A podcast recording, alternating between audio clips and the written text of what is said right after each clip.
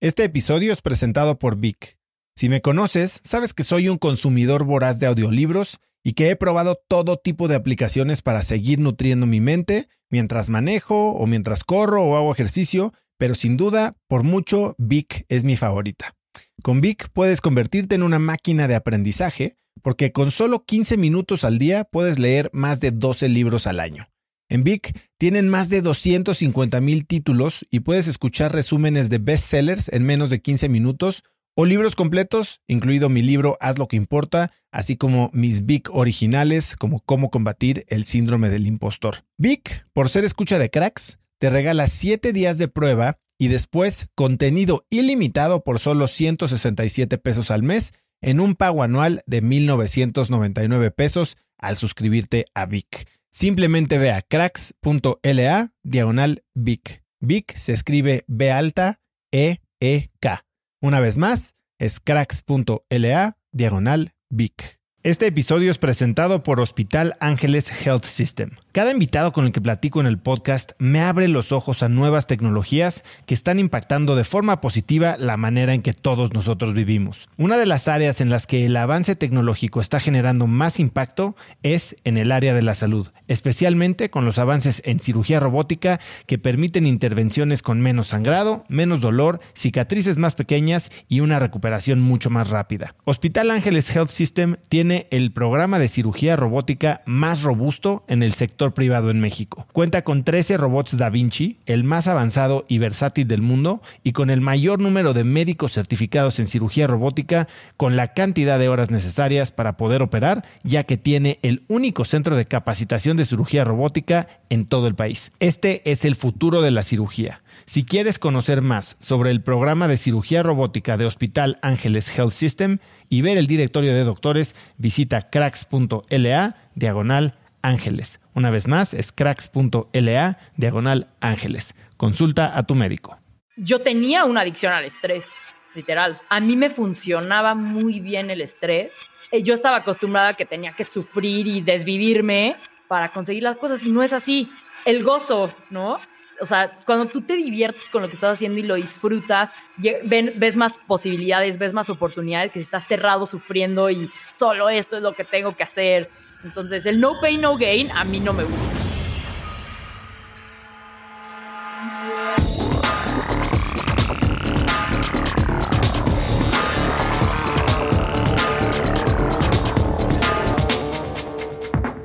Hola y bienvenidos a un nuevo episodio de Cracks Podcast. Yo soy Osotrava y entrevisto cada semana a las mentes más brillantes para dejarte algo único y práctico que puedas usar en tu vida diaria. Mi invitada de hoy es Pamela Valdés. La puedes encontrar en Instagram y Twitter como arroba Pamela VLS. Pamela es fundadora y CEO de Vic, la plataforma donde los latinos escuchan el mejor contenido de audio en español. Pamela dejó la universidad cuando fue seleccionada por la Teal Foundation como la primera Teal Fellow en Latinoamérica. Participó en la aceleradora de negocios de Silicon Valley Y Combinator y consiguió fondeo para su empresa de algunos de los fondos de capital privado más importantes del mundo. Pamela dice que todo lo que ha aprendido sobre cómo crear una empresa proviene de los libros y de hablar con personas realmente inteligentes. Así que hoy hablamos del futuro de la lectura, de surf y del delicado tema de la salud mental en los emprendedores.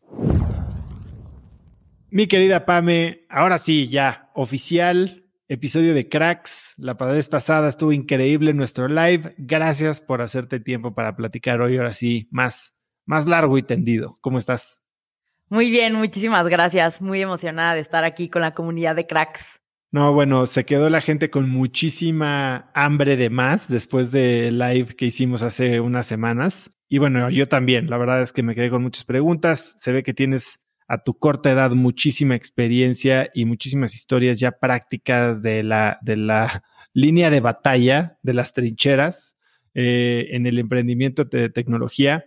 Pero antes me gustaría empezar eh, por algo que, que, a ver, llevamos poco de conocernos, pero veo que estás clavadísima surfeando. Cuéntame de dónde sale esa afición y, y qué es lo que te da.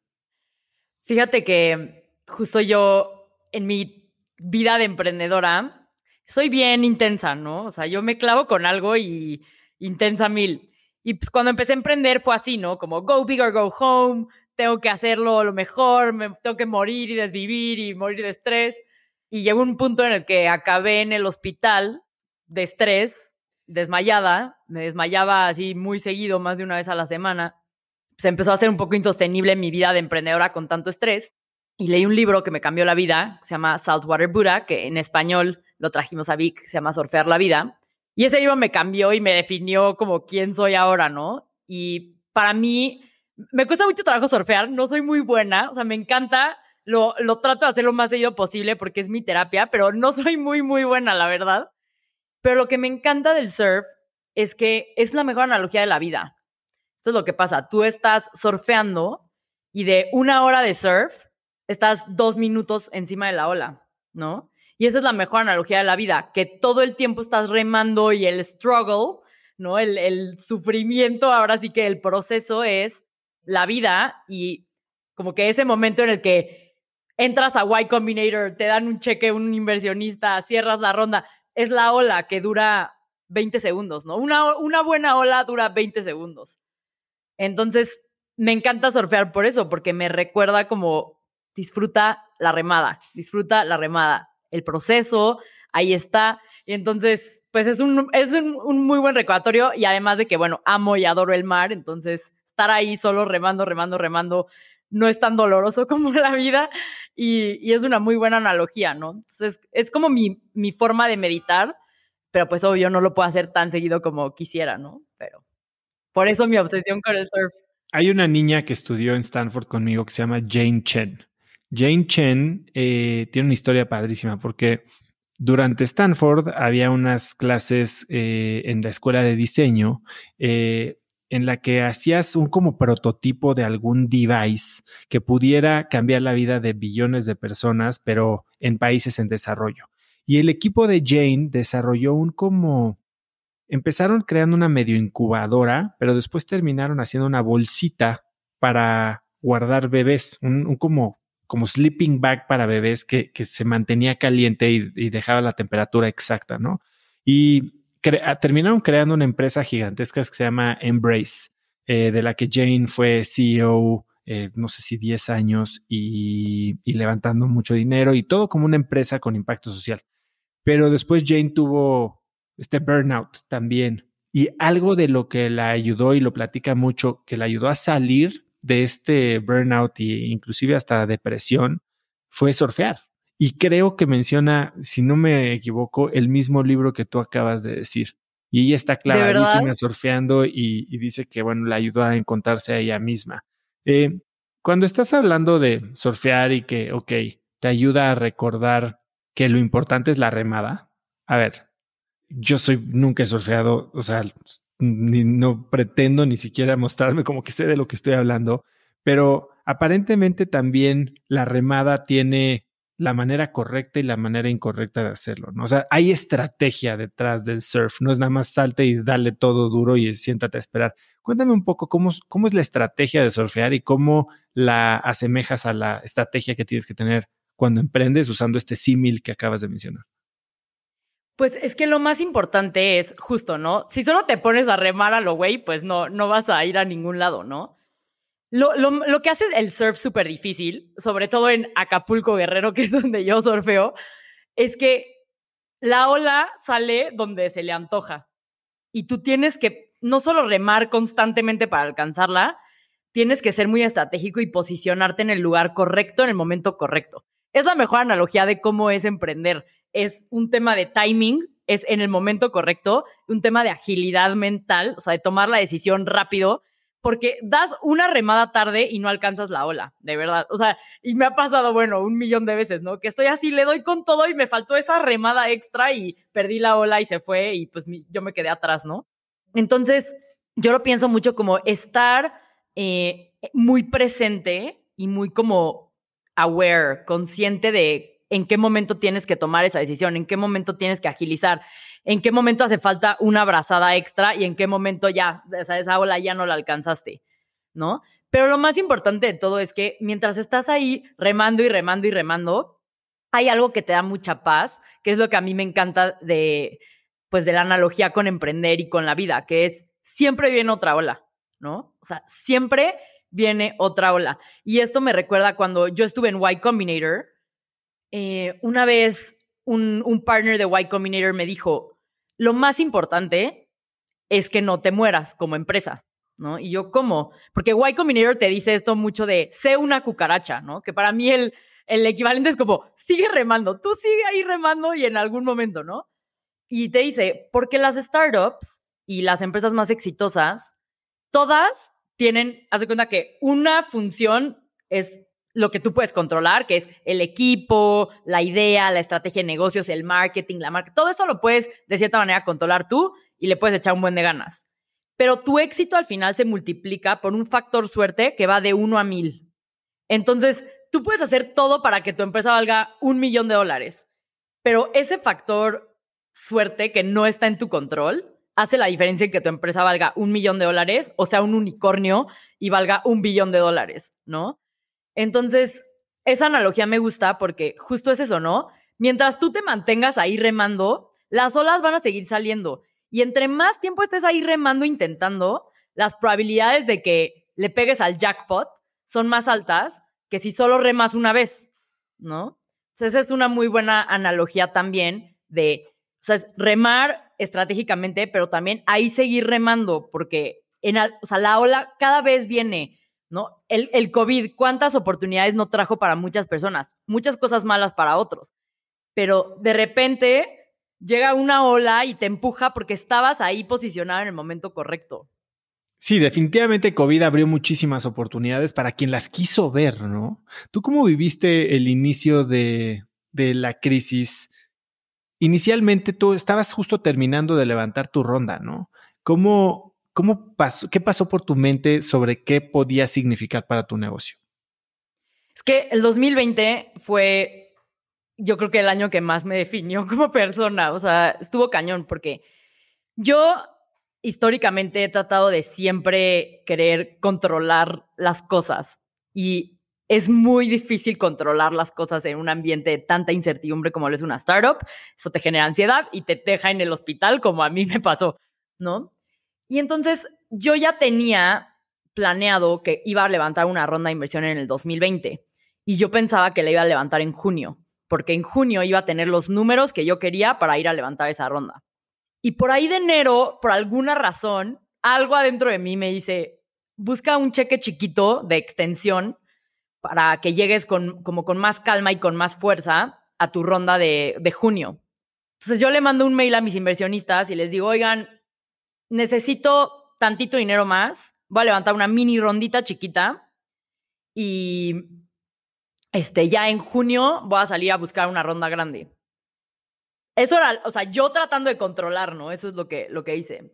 Long story short, acabo yéndome a San Francisco una semana para como hablar con mis investors y conseguir un cheque chiquito de 500 mil dólares. Y me dan cuatro term sheets, los fondos más importantes de Silicon Valley, así de que Andreessen, Kleiner Perkins, Greylock, Axel, y acabo regresando a México con 5 millones de dólares, ¿no? Y cero en mi control, cero lo planeé, fue como por accidente. Y, y, yo fue como, o sea, wow, lo voy a tomar y lo voy a hacer. Pues la ronda que planeaba levantar en junio ya la levanté, qué bueno, qué suerte. Y dos semanas después de eso empieza el COVID. Para mí fue como, o sea, literal, uno de mis investors me decía, eres un oráculo, no sé qué. Y yo, obviamente yo no tenía ni idea ni lo planeé. Y es como, ¿Qué tal que yo me hubiera o sea, centrado solo en lo que yo había planeado y no hubiera visto otra posibilidad y hubiera querido controlar todo? No hubiera salido, ¿no? Para mí el 2020 fue un año que me enseñó que no puedes, mijita, no puedes controlar todo y eso está bien y mejor abre tus posibilidades y ve qué hay y si estás muy dispuesto a recibir lo que, lo que te está tratando de, de llegar en ese momento, puedes encontrar magia que a lo mejor no estabas viendo, ¿no? Eso me enseñó el 2020 y obviamente enfrentarte al 2020 con cash como negocio fue, nos hizo toda la diferencia, ¿no? Pero sobre todo, lo que me pasó en el 2020 fue que ese aprendizaje de olvídate de la ilusión de que puedes controlar todo fue muy liberador. Y entonces yo traía ya como mucho tiempo tomando pastillas para dormir, pastillas para ansiedad, yendo a terapia. Y ese como primer learning del 2020 me llevó pues, por todo un, un camino que recorrí en 2020 de eh, indagar mucho en mi salud mental. Y en un año de pandemia donde todo el mundo entró en crisis de ansiedad y todo, yo dejé mis pastillas de ansiedad, dejé mis pastillas de dormir y dejé de ir a terapia, ¿no? Eh, digo, ahora invierto en otras cosas de salud mental porque siempre hay que invertir en eso. Eh, solo pues como esa etapa de mi vida como que ya la pude como dejar atrás, ¿no? Entonces, para mí el 2020 fue eso. No puedes controlar todo y eso está bien. O sea, es, es bueno, de hecho es hasta liberador. Me gustaría ahondar un poquito y antes de platicar de, de Vic y para que toda la gente tenga el contexto de lo que has mencionado hasta ahora de rondas de inversión y Y Combinator y demás, frenar un poco y, abordar este tema que no, no se habla con tanta frecuencia. Eh, y me encanta que tú seas tan vocal. Eh, la salud mental del emprendedor. ¿Desde cuándo tú batallaste con temas de salud mental? Cuando estaba empezando Vic, literal. O sea, cuando yo, yo empecé Vic, me tardé como un año en, como un año y medio en que me pelaran los inversionistas, me dijeron muchas veces que no, todo eso. Y en el momento en el que ya entré a Y Combinator, haz de cuenta que a mí me avisaron que entré a Y Combinator con mucha anticipación. Entonces yo tenía como tres meses antes de que empezara el batch de YC. Y en esos tres meses empecé como a estresarme mucho porque era como, ok, en Y Combinator lo tengo que hacer increíble, tenemos que ser los mejores, tengo que levantar la ronda. En esos tres meses fue cuando colapsé, me empecé a desmayar. Era de que iba al cine y me desmayaba en las escaleras, así horrible, ¿no? Y me acuerdo que fue como la graduación del ITAM de mis amigos. Yo me salí de la universidad, entonces yo no me gradué, pero fue la graduación de mi generación fui a la graduación y me desmayé en la graduación. Entonces, así como que empecé a, como que mi cuerpo me tiró, ¿no? Y eso es lo que pasa, que los emprendedores luego somos tan intensos y tan queremos correr a través de la pared que mentalmente te programas para aguantar todo, pero tu cuerpo no te aguanta, ¿no? Y eso fue lo que a mí me pasó, que mi cuerpo literal me dijo, no, te sientas, ¿no? Así me tiró, me desmayaba, no me, literal, no me llegaba la sangre a la cabeza y me desmayaba. Y entonces pues obviamente mis papás súper preocupados, fuimos al hospital, me empezaron a hacer estudios y no tenía nada. Mi corazón estaba bien, mi cerebro estaba bien. Literalmente me decían, no encontramos otra explicación más que que estás súper estresada. O sea, estás súper estresada y ya, ya no puedes más, ¿no? Y yo a un mes de empezar White Combinator, ¿no? Yo así como de, no, olvídalo, o sea, si no, o sea, ¿cómo le voy a hacer? ¿No? Y entonces, pues fui con, con un psiquiatra y me recetó una pastilla eh, un ansiolítico, que era ansiolítico y antidepresivo, y pues fue un, un flotador, ¿no? Un, eh, pues sí, como un salvavidas que me ayudó a sobrellevar ese momento. Pero imagínate cuánto, como emprendedor, cuánto te pega eso en el ego, ¿no? De, no que muy Pamela Valdés entra Y Combinator, no que muy tú puedes todo y por qué necesitas una pastilla para estar bien mentalmente. No, a mí me pegaba muchísimo y, ay, me, así sentía feo cada que me tomaba esa pastilla, pero si no me la tomaba no estaba bien mi cuerpo y mi mente.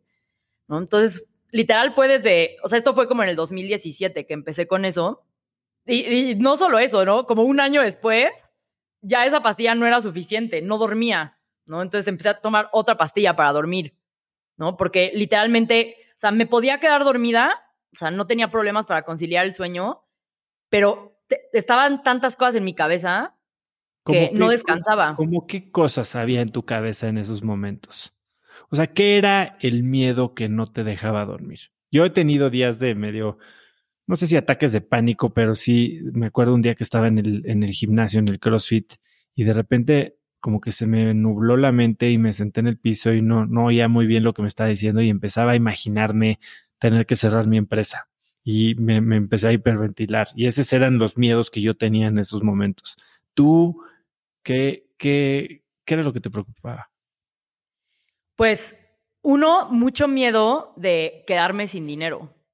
Que eso es algo que he lidiado muchísimo. He sanado mucho mi relación con el dinero, ¿no? Porque me daba mucho miedo quedarme sin dinero. Como yo venía de una historia donde tantos inversionistas me habían dicho que no, el dinero que me dio Y Combinator para mí era oro, ¿no? Era como lo tengo que cuidar, lo tengo que proteger, lo tengo que, o sea, lo tengo que multiplicar, ¿no? O sea, esto es como la última oportunidad que tengo de hacerlo enorme.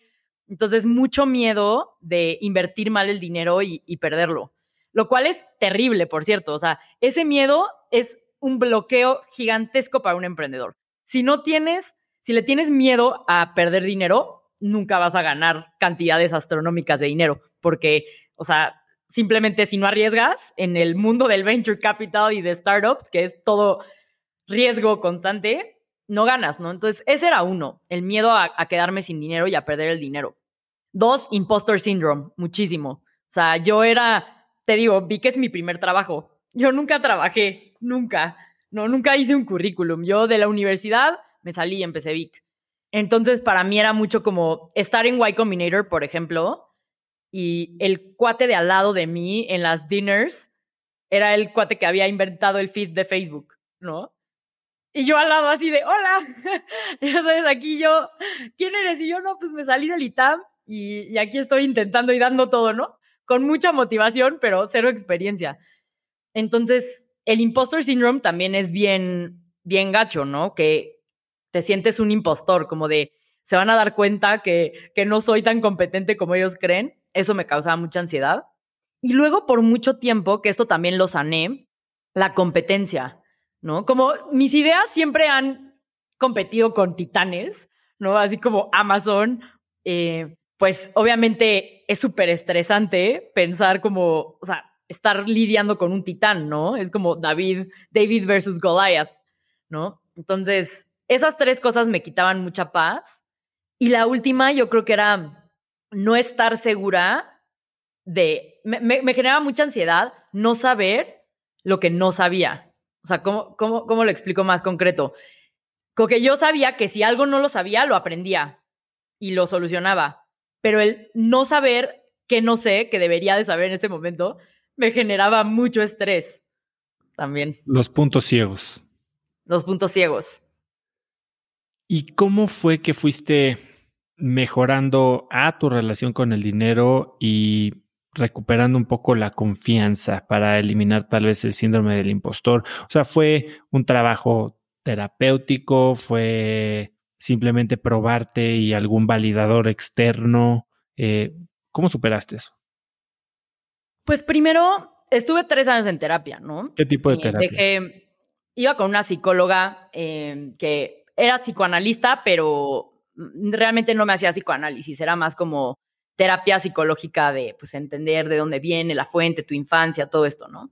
Lo recomiendo muchísimo, o sea, para mí fue un gran apoyo el tener a alguien que te ayude a indagar en por qué crees lo que crees, encontrar la fuente cuando encuentras la fuente de las cosas, la puedes sanar y puedes lidiar con ella, pero si no encuentras la fuente, no puedes hacer algo al respecto, ¿no?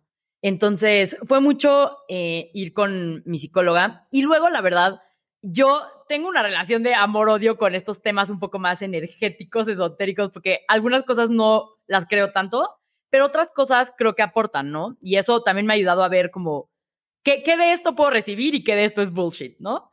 Y hay una chava que sigo, que, que la adoro, que, que, me ha ayudado muchísimo, que se llama Haru Escárcega. Haru Healing. Ella tiene Haru Healing. yo la he estado viendo y la sigo. No entiendo muy bien qué hace y por eso quiero que me cuentes.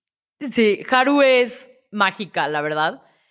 Eh, Haru está en, en, en, otro nivel, ¿no? Ella ya está como en un, en un como nicho muy, muy, muy metido. Pero Haru fue la que me ayudó a sanar mucho mi relación con el dinero, ¿no? Básicamente Em, ella me recomendó un audiolibro que se llama The Joy of Business, porque básicamente me decía, Haru, es que tienes mucho miedo, tienes mucho miedo, estás como muy, como, o sea, quieres hacerlo enorme y quieres generar millones de dólares en ingresos, pero no estás dispuesta a perder el dinero que levantaste. ¿Cómo, cómo lo vas a lograr así? ¿No? Y yo era como, o sea, Haru, pues obviamente su onda es completamente diferente. Cero es de startups, cero es Silicon Valley. Y te digo, el, abrirte a qué puedo recibir de, otras cosas es muy bueno. Entonces, me di la oportunidad. O sea, Haru hizo su podcast, lo lanzó en Vic, que se llama Bailando con el Universo, que te explica como muchas técnicas, desde Theta Healing hasta Access Consciousness, que es lo que ella hace, hasta constelaciones, te digo, ¿no? De todo. Que pues hay cosas que, en las que yo creo, hay cosas en las que no. Pero lo que más me gustó fue esta filosofía de el dinero sigue al gozo, no al revés, ¿no? Me dice, si tú no estás gozando y te estás divirtiendo con lo que estás haciendo, como que la energía del dinero no te va a llegar, ¿no? Suena muy esotérico y muy como mágico y bullshit. Y yo soy bien pragmática y bien justo modelo de growth. Me moría de ganas de platicar esto contigo porque de la última vez que hablamos, a ver, o sea, estuviste en Y Combinator, estás hablando de una empresa en la que tienes socios importantísimos y estás abierta y estás implementando y te está ayudando a pensar en cosas que para mucha gente podrían ser mombo jumbo, humo, espejitos, que, o sea. Es que he aprendido a ver que todos hablan de lo mismo, solo que cada quien lo habla desde su lente, ¿no? Por ejemplo, hay un audiolibro que me gusta mucho que se llama Los secretos de la mente millonaria, ¿no? Eh, eso es lo mismo, ajá, ¿no? Que en, en Vic tenemos como el, la versión de 15 minutos que puedes escuchar, que te da como los insights. Eso es lo mismo que lo que explica Haru de la relación con el dinero, solo a Haru le llegó como de otra manera y con otra perspectiva, ¿no? Es como lo de, por ejemplo, lo que yo aprendí con el surf es budismo. Es, es literal el budismo zen. A mí eso no me entraba porque yo no creo en Buda y no me cuesta mucho trabajo meditar. Es un hábito que sigo tratando de desarrollar, pero me cuesta mucho trabajo. Entonces, yo todo lo zen era como, yo no me voy a sentar con las piernas así como pretzel una hora a no hacer nada. O sea, yo no puedo hacer eso. Y cuando encontré lo del surf, fue mi manera de entrar en esa onda de disfrutar el momento presente y tal, pero desde otra perspectiva. Entonces yo me di cuenta que esto de los secretos de la mente millonaria, Tony Robbins, o sea, todos hablan de lo mismo, solo que cada quien lo habla desde su lente. Y para mí es como, si hay algo que no he captado, pues de una de esas infinitas maneras que las personas lo explican, a lo mejor y de esa manera lo entiendo y me puede aportar a mi vida, ¿no?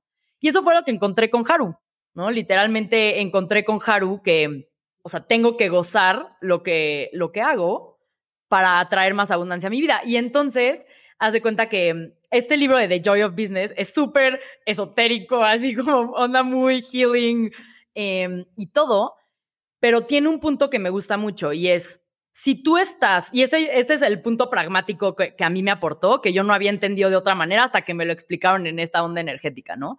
Que es, si tú no estás dispuesto a perder todo, no estás dispuesto a ganar todo. Eso es lo que te dice eso, ¿no? Y entonces te dice, si tú estás vested in the outcome, ¿no? O sea, si estás completamente identificado con el resultado y dices, o sea, si Vic no es exitoso, yo no soy exitoso, estás tan atado a ese resultado, pues no estás dispuesto a perder todo, porque no te vas a perder a ti mismo, ¿no? Entonces a mí eso me enseñó justo que, a ver, déjalo ir, ¿no? O sea, vi que es algo que tú creaste. Es como este dilema del artista, ¿no? Que crean una obra de arte y se identifican tanto con esa obra de arte que no pueden crear otra. ¿no? Naval Ravikant, que es un, un gurú que sigo mucho, justo dice eso, te tienes que poder destruir y construir de nuevo. ¿No? Y es eso. O sea, yo tengo que estar dispuesta a perder los 5 millones de dólares que levanté. Obviamente no los voy a tirar por el excusado, ¿no? O sea, tienes que ser inteligente, tienes que ser estratégico. O sea, eso por sí solo de, va, vamos a arriesgar todo, lo voy a llevar a Las Vegas. No, no funciona, ¿no? Tienes que tener pues todo lo que aprendo de growth, de cómo crecer startups, todo eso, pero unido a piérdele ese miedo a perder todo, te puede generar mucho más. Y de verdad, desde que empecé a tener esa filosofía, empezaron a llegar muchos más ingresos a Vic, muchos más eh, maneras de, adquirir usuarios que no habíamos considerado, ¿no? Entonces, realmente, si no estás dispuesto a perder todo, no estás dispuesto a ganarlo. Y, y, eso para mí es un insight como muy bueno y lo aprendí de Haru, ¿no? Me llegó por ahí.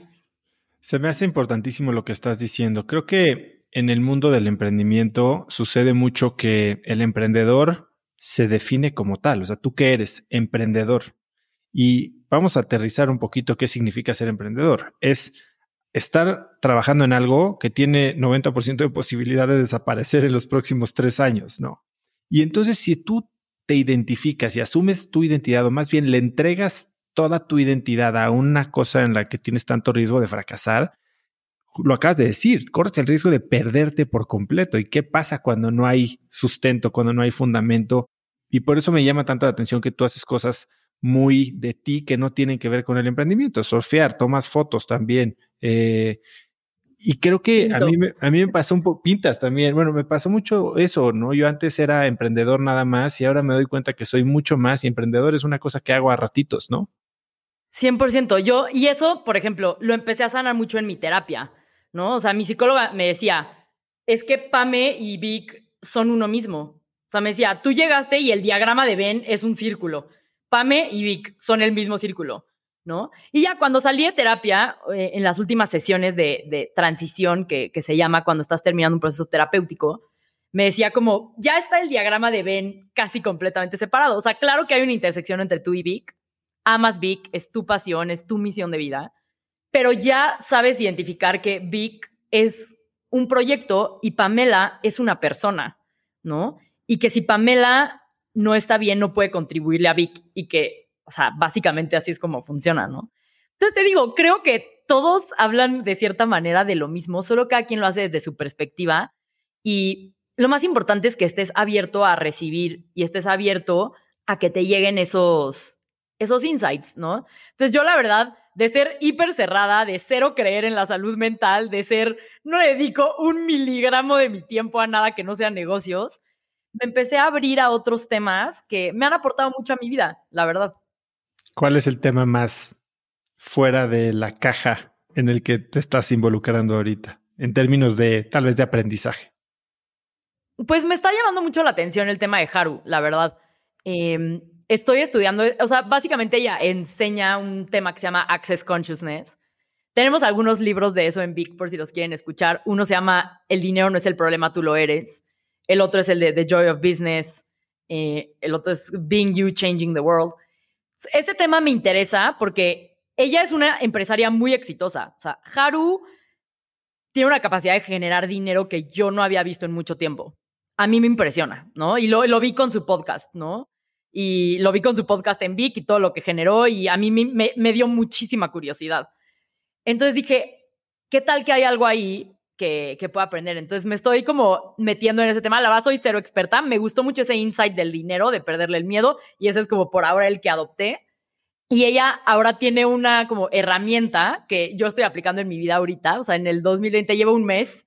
Eh, ahorita estamos grabando en, en enero eh, y la he estado haciendo, que es hacer preguntas. ¿no? Hacer preguntas para ver posibilidades.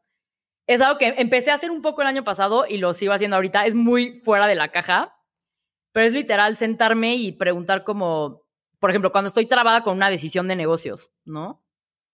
Es como verlo y decir, ¿qué quiere Vic? O sea, literal hacer la pregunta, ¿no? ¿Qué quiere Vic? ¿Qué posibilidad no estoy viendo que, o sea, estoy viendo either or, o sea, estoy viendo solo dos posibilidades, estoy viendo un soccer's choice o estoy viendo, o, hay otra posibilidad que no estoy considerando, ¿no? ¿Qué, ¿Qué, hace falta para que esto suceda? ¿No? Como hacer esas preguntas que te ayuda a ver cosas que no necesariamente estás viendo si estás cerrado a que tú lo controlas y tú sabes cómo hacerlo y, y yo, yo sé cómo se soluciona, ¿no? Esa herramienta es medio rara, medio diferente. No, no es la primera vez que lo escucho, tipo con Pablo Hernández, que es mi socio en una empresa y estuvo aquí también en el, en el podcast.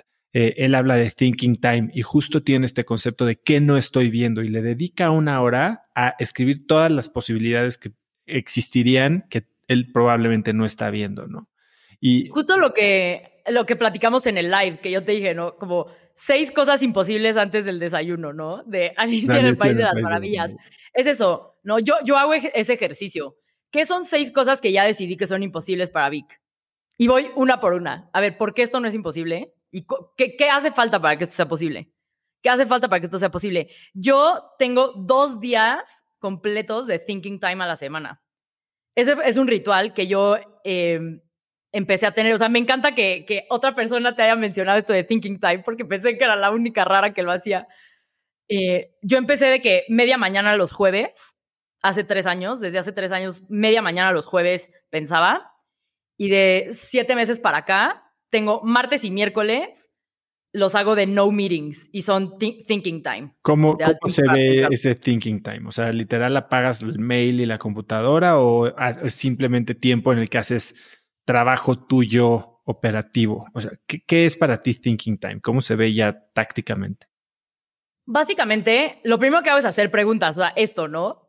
¿Qué estoy bloquea, qué, estoy no cambiando o estoy no dispuesta a ver em, que podría estar trayendo cosas positivas al negocio, ¿no? ¿Qué ya decidí, o sea, qué decisión tomé la última semana muy cerradamente que no y, qué otra opción hay? trato como de hacer preguntas, tengo ahí como mi, lista de preguntas que, que, hago para, para como kickstart, ¿no? Para empezar el, thinking time. Y me pongo a escribir. Yo uso mucho Notion, soy súper fan de Notion. tengo ahí mi thinking time wiki y ahí voy como creando mi documento cada, cada día y lo voy escribiendo. Y de repente ya pesco algo que me llama y me pongo a indagar en eso, ¿no? Entonces, por ejemplo, em, hace poco, nosotros tenemos todos los viernes en Vic una meeting, una reunión que se llama el Company Strat. Esta idea la saqué de Netflix, uno de mis inversionistas de Netflix me la enseñó, donde básicamente los miércoles, creo que es los, no, es los jueves en Netflix, de 9 a 12 pm, tienen el Product Strat, Product Strategy Meeting. El director de producto de Netflix manda un memo los martes eh, para que las personas lo lean y llegan, es opcional, y llegan el jueves a discutir el tema que mandó en el memo. Entonces yo martes y miércoles defino de qué va a ser el memo del Company Strat del viernes, ¿no? Y, veo como que... Eh, entonces, por ejemplo, un tema que, mm, en el que indagué recientemente, para darte un ejemplo, es, escuché un audiolibro que me encanta que se llama El efecto wow, eh, que es del estilo de Purple Cow de Seth Godin, que es como cómo creas esta vaca morada y esta experiencia diferente y extraordinaria. Eh, pero me gusta mucho esa autora que se llama Mari Carmen Obregón. Y en el efecto wow me puse a pensar como, ah, o sea, no había considerado esto, ¿no? ¿Qué, qué efecto wow, qué alfombra, qué experiencia alfombra roja podemos crear para los usuarios cuando llegan a Vic, ¿no? Entonces, ¿por qué ya decidí que es imposible eh, crear una experiencia única. Y empecé a indagar en eso y empecé a crear un memo y lo llevé y lo discutí con todo mi equipo y entonces acabamos como ya teniendo unas ideas accionables de cómo crear una experiencia única, ¿no? Y cada semana voy indagando así en un, en un tema que me interesa. Empiezo por hacer preguntas, encontrar algo y ya que lo encuentro empiezo a indagar, empiezo a hacer research, empiezo a escribir un memo y, y lo llevo a discutir. Oye, dijiste que tienes una lista de preguntas en Notion. ¿Crees que nos podrías compartir ese template? Se los puedo compartir, pero qué pena, están medio raras algunas, pero sí, te la puedo compartir. Buenísimo, voy a poner el link a la lista de preguntas de Thinking Time de Pam en las notas del episodio. Así que buenísimo.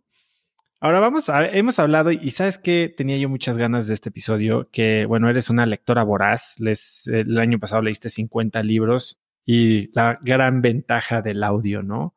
Eh, y que estás ya, ya te aventaste como 10 recomendaciones. Justo hoy publiqué el compendio de todos los libros recomendados desde el inicio de Cracks a dos años, que hoy es 29 de enero y ayer cumplimos dos años de Cracks. Y todos los... ¡Wow! Felicidades. y todos los eh, recomendaciones de libros y tú nos vas a llenar hoy de libros. Pero vamos a hablar un poquito de qué es Vic, de dónde sale la idea, tal vez tocar un poco sobre lo que ya hemos platicado sobre tu historia de cómo arrancaste, pero cuéntame un poquito, ¿de dónde nace? Vic es la plataforma donde las personas pueden escuchar el mejor contenido de audio en español, justo en los temas de desarrollo personal, ¿no? Entonces tenemos audiolibros, tenemos Bigcasts, que son nuestra especie de podcast, eh, y algunas series que te ayudan a, pues, cualquier cosa que quieras aprender de negocios, de salud mental, de autoayuda, para volverte la mejor versión de ti mismo. Y la idea de Vic nace, pues, diferente, completamente diferente a lo que es hoy, ¿no?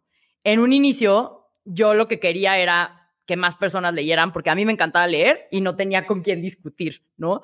Era como, qué flojera, mis amigos están leyendo Harry Potter y yo quiero hablar como de Zero to One de Peter Thiel, ¿no? Y era como, ¿por qué están hablando de eso? Yo quiero hablar de otros temas.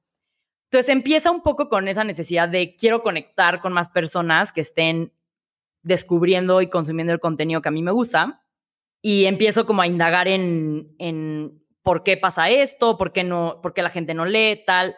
Y en eso llega una, una, clase y un profesor nos dice, traigan una idea de negocios para mañana, ¿no? De tarea. ¿Cuántos años tenías? Veinte. Estaba en el ITAM. Y entonces yo llego a la clase y digo, un Netflix de libros, ¿no? Que dije, si Spotify ya lo hizo con la música, y Netflix ya lo hizo con las películas. ¿por qué no hay un Netflix de libros? Y con eso sería mucho más accesible y a lo mejor se vuelve mucho más popular leer y la gente puede como conectar más a través de los libros, ¿no? Mi profesor me dice, wow, es súper buena idea, no manches, me mete un concurso, pierdo el concurso. De hecho, Fer Lelo, que ha estado en tu, en tu podcast, fue el juez que me dijo que esto nunca iba a funcionar. este, siempre me acuerdo de eso con Fer. Em, me dijo, como no, pues no, la verdad es que nunca vas a conseguir las licencias de las editoriales para distribuir los libros, ¿no? Y entonces me quedo yo con el gusanito de, claro que se puede, ya sabes, sea, ¿cómo, cómo que no? O sea, ¿cómo que no? Y entonces empiezo a darle la vuelta. Dije, ok, bueno, tiene razón. Si yo ahorita voy a tocarle las puertas a las editoriales, van a decir, mocosa, quítate aquí, estamos muy ocupados empezando a entrar en el mundo del e-commerce, que era lo que era de moda en esa época, ¿no? Ni siquiera era, o sea, ni siquiera estaba Amazon en México en esa época. Y entonces dije, ok, ¿cómo le doy la vuelta para que las editoriales me pelen y digan, ok, eh, esto es legit, esto es algo a lo que le debemos de poner atención? Y dije, pues voy a crear una comunidad, ¿no? Si tengo a todos sus clientes, pues las editoriales que quieren más clientes, ¿no? Y entonces empezó dije, ok, si no puedo tener las licencias, bueno, voy a crear un lugar donde la gente comente libros. Se empezó a hacer una red social de lectores donde la gente comentaba y discutía libros. Eh, literalmente teníamos un sistema de reviews con emojis, donde la gente reaccionaba a los libros con emojis y era muy exitoso. De hecho, llegamos a tener 34 veces más reseñas de libros en español que Amazon. Y llegamos a tener dos millones de visitas mensuales, o sea, fue algo que funcionó muy, muy bien. Pero lo que pasó es que era difícil de monetizar. Con esa idea entré a Y Combinator, con esa idea levanté mi primera ronda de inversión y, todo, ¿no? Pero un tiempo después, cuando ya, ya llevaba una parte invertida del dinero de mi primera ronda, me di cuenta que eso no generaba ingresos y que tenía que encontrar una manera de generar ingresos para mi empresa, ¿no? Y entonces a mí me gusta mucho esta filosofía de first principles, ¿no? O sea, vete al principio y a como la filosofía de por qué estás haciendo esto, la misión, el motivo principal. Y entonces dije, ok, ¿por qué empecé esto? ¿No? Dije, ok, porque quiero que más personas en Latinoamérica lean para poder yo acercarme a más de estas personas y tener pues más ideas innovadoras en mi vida, ¿no? Y dije, ok, lo estoy logrando con una plataforma de reseñas de libros, y ahí tuve que ser súper honesta conmigo misma y decir, la neta, Pam, estás logrando que los que ya leían tres libros al año lean cinco, pero no estás haciendo que más personas lean, ¿no? Si tú quieres mover el promedio de libros leídos al año por mexicano, que es dos, no lo vas a hacer haciendo que las personas dejen emoji reviews cuando leen un libro, ¿no? Que dejen reseñas con emojis.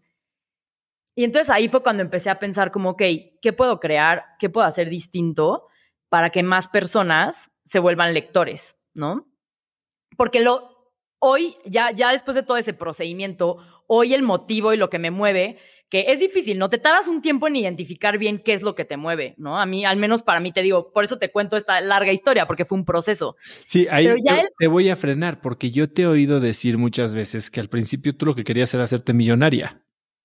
¿De verdad? Sí. ¿No? Sí, y que eso cambió que al principio como que muchas veces hablas tú de, eh, no sé si hacerte millonarias es la, la, la, terminología correcta, pero habla de hacer millones, ¿sabes? O sea, y hacer algo enorme, sí. Pero hablabas de, de millones. Sí, sí, yo siempre, a ver, yo desde que era chiquita me ponía metas muy difíciles y quería hacer cosas difíciles. ¿Quién sabe? Te digo, ahí ya no, muchos temas de mi infancia y de por qué lo hice y tal. Em, entonces yo sabía que quería hacer algo enorme y yo tuve una época en la que mi mamá me contó la historia de Bill Gates y yo dije, wow, yo quiero ser un día como él. Era el buleado del salón, todos le hacían el feo y ahora es, ya sabes, el creador de Microsoft. Y yo dije, yo quiero ser así. Y yo sabía que quería hacer algo enorme. Y cuando se presentó esta oportunidad de pensar en una idea de negocio, pues yo pensé en un Netflix, ¿no? Literal. O sea, desde el principio pensé no en, ay, voy a hacer un como sushito afuera del ITAM, ¿no? O sea, no, pensé en un Netflix.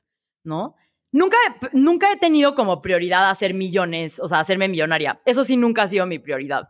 La verdad es que crecí en una, en, en un lugar de, mucha abundancia, muy afortunadamente, ¿no? O sea, es de las cosas que no puedes controlar y que sucedió en mi vida. Y a mí nunca, nunca pensé que el dinero sería un pero, hasta que me tocó levantar capital y me di cuenta que era difícil, ¿no? Pero aún así, eh, lo que me mueve en realidad no es hacer millones de dólares en ingresos, ¿no? O sea, hay maneras mucho más eficientes de hacer millones de dólares que haciendo una startup. Eh, la verdad, ¿no? Es, es muy, es la, es la más pesada y la más difícil, la que tiene menos probabilidades de éxito, ¿no? O sea, si yo hoy tomo el dinero que, que levanté y lo llevo a Las Vegas, tengo más probabilidades de hacer dinero con eso que con mi startup, ¿no? Lo cual es como ilógico, pero bueno. Entonces sí, siempre he tenido ese chip de que quiero hacer algo enorme nunca fue por querer hacerme millonaria, sino, pues a lo mejor un tema de ego, ¿no?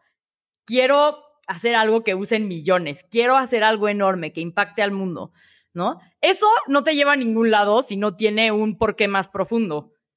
Y esa es la historia de cómo he ido llegando a lo que hoy es el porqué más profundo, ¿no? Lo que me llevó a decir, ok, esto no está logrando el porqué profundo que era pues, que más personas lean. Hoy tengo muy claro el porqué profundo, lo que me mantiene despierto con mi, con mi socio, eh, mi co-founder, lo que pensamos juntos que, que es lo que nos va a llevar al siguiente nivel. Y es este objetivo de que Latinoamérica deje de ser tercer mundo, ¿no? A mí me, ay, me choca, me choca cuando dicen, es que son tercer mundo, es que tal. Y yo, pues claro, si la mejor información no llega al español, ¿cómo vamos a superarnos como sociedad, no? O sea, ¿cómo vamos a pensar diferente, ¿no? Si Zero to One no está en español, si Secrets of the Millionaire Mind no está en español, o sea, cómo las palabras es lo que más mueven y si las mejores historias y palabras no llegan al español, pues eso no va a suceder, ¿no? hoy ya tengo ese porqué muy profundo y ahí fue donde sucedió el pivot audio, que me di cuenta que no íbamos a crear nuevos lectores con reseñas de libros en emojis. Íbamos a crear nuevos lectores dándole la vuelta, creando una experiencia que fuera 10 veces mejor. Ubicas como, creo que esto lo mencionamos en el live, pero la primera vez que usaste Uber o la primera vez que usaste WhatsApp, nunca regresaste a lo anterior, ¿no? O sea, te arruinó por completo la experiencia anterior porque esto era 10 veces mejor. A nadie le pasó eso la primera vez que leyó un ebook. A nadie. Nadie leyó un ebook y dijo, wow, me cambió la vida. Nunca vuelvo a leer un libro físico. Nadie. ¿No? Un ebook puede ser tres veces mejor en algunos casos porque te permite llevar muchos libros al mismo tiempo en tu Kindle o lo que sea, pero nadie te dice, wow, cuando leí un ebook, nunca volví a leer un libro físico. Y el día que yo escuché un audiolibro, yo tuve esa experiencia que dije, no vuelvo a leer un libro físico. O sea, me, me hubiera tardado un mes y me tardé una semana. ¿Qué libro fue? Eh, fue el de el, The Design of Everyday Things. ¿Y en dónde lo oíste? ¿En Audible o qué? Lo, escuché en Audible, en la bicicleta, para ir a una clase porque me lo dejaron de tarea. Y como yo ya estaba empezando Vic, no tenía tiempo de hacer la tarea, ¿no? Yo, yo de ser una nerd, empecé a reprobar todas las clases porque estaba enfocada en Vic. Y entonces, como no tenía tiempo de leer, encontré el audiolibro y literal, en la bici a la universidad, iba escuchando The Design of Everyday Things y llegaba a la clase y ya había leído el capítulo y podía comentar. Y dije, esto es magia, ¿no? O sea, qué gran hack. Puedo hacer la tarea mientras me transporto a la escuela en bici. O sea, wow, ¿no? Y entonces ahí fue cuando me di cuenta y me di cuenta que no había audiolibros casi en español, ¿no? A la fecha, The Design of Everyday Things no existe en español todavía. Entonces ahí fue donde yo dije, aquí está la verdadera oportunidad para que la gente, o sea, para ver el promedio de libros leídos al año en México y en la TAM subir de 2 a 5 a 10, ¿sabes? Creando nuevos lectores con esta nueva experiencia de consumo de contenido, que es la diferencia entre un Uber y un taxi. Y entonces, ¿cuándo es cuando entra, cuando metes segunda dentro de Vic? ¿Qué es lo que, o sea, te das cuenta de que quieres enfocarte en audio? Tal vez te hace entender que por ahí hay una oportunidad de monetización mucho más clara. ¿Qué pasa? ¿Qué es lo que te dice, ok, esto va en serio? La idea de audio, te digo, estuvo en mi cabeza desde esa vez que yo seguía en la universidad, o sea, antes de que vi que entrara a primera. O sea, me tardé yo como dos años en cocinar la idea de audio en mi cabeza hasta que ya dije, va por aquí. En el momento en el que dije, va por aquí, fue cuando estaba yéndonos muy bien en el otro producto. Y otra vez, esta herramienta de hacer preguntas, ¿no? ¿Qué no estoy viendo? ¿No? Y yo fue como, ok, o sea, sabemos posicionarnos súper bien en buscadores y obtener muchísimo tráfico, tenemos 34 veces más reseñas que Amazon. Y empecé a, decir como, ok, ¿qué sigue? ¿Qué sigue? ¿Qué va? Me fui a Silicon Valley a hablar con mis inversionistas y les dije, ok, hay de dos. O lanzamos otro vertical tipo películas, ¿no? Que ahora la gente empiece a reseñar películas eh, para obtener más tráfico y entonces, eh, porque pues libros tiene como una audiencia limitada, ¿no? Y pues ya teníamos millones de visitas. O em, empezamos a ver cómo monetizamos libros. Todos mis inversionistas, literal, menos uno, me dijeron, vamos a lanzar películas, vamos a seguir creciendo el tráfico, esto va bien, o sea, si, si funciona y no está roto, no lo arregles. Y vi que en este momento era una aplicación, era una página de internet. Era una app y una página, eran las dos, una app y una página web.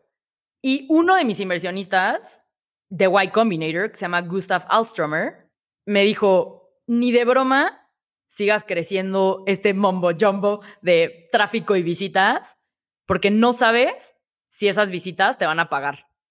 O sea, hasta que no tengas clara la monetización, y me explicó este framework que ahora yo uso mucho en, en mi manera de construir negocios, de que no solo se trata de product market fit, ¿no? Ubicas este término de tener fit tu mercado con, con el producto, product market fit, y que todo el mundo cree que ese es el objetivo de una startup. Él me dijo, tú ya tienes product market fit, tú ya tienes product channel fit, que product channel fit es eh, adaptar tu negocio a un canal para escalar la adquisición a millones, que eso lo logramos hacer nosotros a través de Google Search. Me dijo, pero te falta Product Revenue Model Fit, ¿no? Si no tienes un modelo de negocios que como que se una al channel y al product y a todo, no vas a poder escalar, eh, no vas a poder ser una empresa que facture 100 millones de dólares y entonces no vas a ser un billion dollar company y entonces no eres fit con Silicon Valley, ¿no? Básicamente. Y entonces ahí fue donde empecé a considerar como, ok, ¿cómo monetizamos esto? ¿Cómo monetizamos esto? Y me hice la pregunta de, ok, ¿qué es algo de valor en español? Siguiendo la misma línea de contenido en español, reviews en español, reseñas en español fue lo que nos llevó a esas millones de visitas. ¿Qué es algo que va a llevar a millones de personas, pero a pagar por contenido en español? Y me acordé de la vez que yo estuve en la bicicleta y dije, eso, o sea, eso va por ahí con los libros ya tenemos el tráfico. Y me acordé, ¿no? Yo dije que iba a construir una comunidad y luego iba a ir con las editoriales a conseguir los derechos. Y literal, en cuestión de un mes, yo ya tenía el catálogo de Audible disponible en Vic. Literal, ¿no? Doscientos y tantos mil audiolibros disponibles en Vic para venderlos. porque ya tenía una comunidad. En inglés, la mayoría, ya había en esa época como tres mil audiolibros en español, eh, pero ya había algo, ¿no? Y ahí fue donde ya le metí segunda conseguimos las licencias, implementamos la versión de audio, empezamos a vender los libros individuales. Era como visitabas, leías las reseñas, podías comprar el, libro y no vendimos ni uno como en dos meses. Y me infarté, me infarté, dije, ¿qué es esto, no? Y ahí fue donde otra vez hacer preguntas, ¿no? ¿Qué no estoy viendo? ¿Qué está pasando? ¿Qué está, ayer, ayer una, una oferta de, de valor idéntica a Audible. O sea. Idéntica, idéntica. Y no vendíamos nada. Y entonces lo que hice fue entrevistar a los usuarios. Eso es algo que ha sido clave en la historia de Vic. Siempre traqueamos el correo electrónico una manera de contactar al usuario para poder hablar con él, ¿no? Y entender por qué sí o por qué no. Y entonces a todos los que visitaban y curioseaban pero no compraban, los empecé a entrevistar y les pregunté por qué no estaban comprando y me decían, comprar un audiolibro, o sea, comprar algo digital que no voy a tener físicamente, como, ¿por qué haría eso? Y yo, pues, ¿qué no compras Netflix? Ah, no, pero es que Netflix es una membresía. Entonces yo me suscribo a Netflix y tengo acceso, pero yo no voy a comprar una película. Y yo, no manches, ok, va por ahí, ¿no? Va por ahí en que la gente quiere una suscripción. Y ahí fue donde ya fue un poco entre segunda y tercera, ¿no? Lanzamos la suscripción de Vic hace dos años con esta oferta ilimitada. Bueno, empezó teniendo un límite de tres créditos al mes y nos dimos cuenta que las personas querían más y lo abrimos y fue ya como ilimitado, consume todo lo que quieras. Y ahí fue cuando Vic ya empezó a despegar, ¿no? Cuando le dimos al usuario lo que pedía y lo que quería. Ahora, ¿en qué momento es que se da esta historia en la que dejas la escuela? O sea, ¿en, qué parte de la historia de Vic y cómo es que sucede? Pues un poco después de ese momento en el que estoy escuchando The Design of Everyday Things en la bicicleta, ese fue mi último semestre de la universidad, porque ya vi que era tan demandante que yo pasaba de las 7 de la mañana a las 3 de la tarde en la universidad y de las 3 de la tarde a las 3 de la mañana trabajando en Vic, Entonces ya, ya empezaba a ser un poco insostenible. Y un día le hablé a mi papá muy preocupada, así de que llorando, porque además yo estaba becada en el ITAM, ¿no? Me, costó sangre, sudor y lágrimas ganarme mi beca, que me da risa ahora, ¿no? Luchas tanto por algo que no sabes que después va a ser irrelevante. Pero bueno, me costó sangre, sudor y lágrimas ganarme mi beca a la universidad. Y yo le hablo a mi papá y le digo, pa, llorando, ¿no? Literal, tengo que dejar la universidad, ya no puedo más. O sea, o dejo Vic o dejo la universidad pero ya no puedo hacer los dos, me estaba consumiendo muchísimo. Y mi papá me dio una de las lecciones más importantes de mi vida, que fue, no es un soccer's choice. Me dijo, ¿y si te tomas seis meses?